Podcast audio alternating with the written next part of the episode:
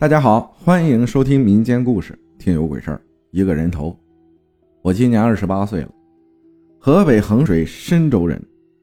这件事是发生我十九岁那年，刚不上学了，我姨父就叫我跟他一起去工厂上班。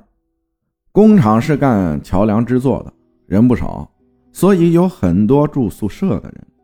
我姨父上下班骑摩托，由于怕路上出点事儿担责任啊。所以就让我住宿舍。我想回家的时候下了班再载我回家。有一次下大雨，我姨父他们提早下班回了家，我就只能回宿舍了。工厂里面有食堂，我在食堂里面打了饭就回宿舍去吃。宿舍不是那种楼房，是那种彩钢瓦搭建的房子，雨点打在屋顶上啪啪作响。我在宿舍吃完饭就去宿舍的水房。刷碗去了，回到宿舍，我看到了我到现在还记忆犹新的画面。我清楚的看到宿舍窗口右下角的位置有个脑袋，没错，就是个脑袋。我呆住了，整个人都定住了。我看着他，他看着我，就这样，我们足足对视了大概十秒钟左右。后来，我一眨眼的功夫，再往那儿看。什么也没有了，我全身汗毛都竖起来了，是真的竖起来了。由于我是自己一个人在宿舍，我不敢睡觉了。晚上我打开了收音机，足足听了一夜的收音机，最后收音机都没有节目了，我也不敢关，把自己蒙在被窝里，憋得受不了了，才敢出来透口气。第二天一早，我姨父早晨七点四十就到工厂里面了。我把事情给他讲了一遍，他不信，说我呀看错了。我说我真的没有看错，但是我姨父就是不信。由于昨天晚上基本一夜没睡，所以我就在宿舍里面休息了一天，打算等我姨父下了班再一起回家。我一个人在宿舍还是惊魂未定啊。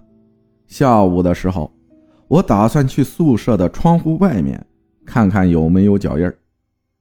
如果要是有人的话，昨晚下那么大的雨，窗外就是个小花园，除了门卫，没人去后面的。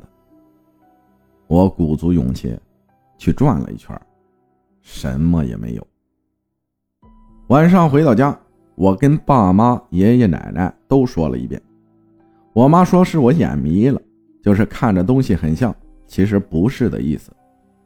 我说我真的看到了。我们两个还对视了呢。我奶奶说明天让你爷爷带你去看看吧。第二天，我爷爷一早拿着我昨天穿的衣服，就去了我们邻村的香门家，就是点香，然后根据香燃烧的样子跟你讲。看香的说，确实有东西让我看到了，不过我的阳气足没跟上我。这是个横死鬼，让车撞死的。就是在他们工厂的十字路口那儿，回去了，让我在十字路口烧点纸钱就行了。后来我问我姨父：“咱们厂子那十字路口撞死过人吗？”我姨父说：“半年前那儿有个骑摩托的，让半挂车给撞死了，头还被压扁了，可惨了。”后来我在十字路口那儿烧完纸，我也不敢在宿舍住了。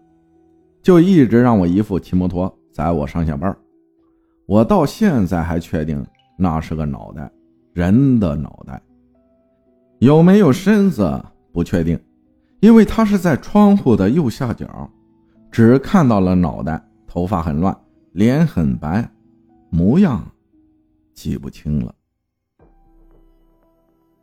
感谢以前拼命玩，现在玩命拼分享的故事啊，深州。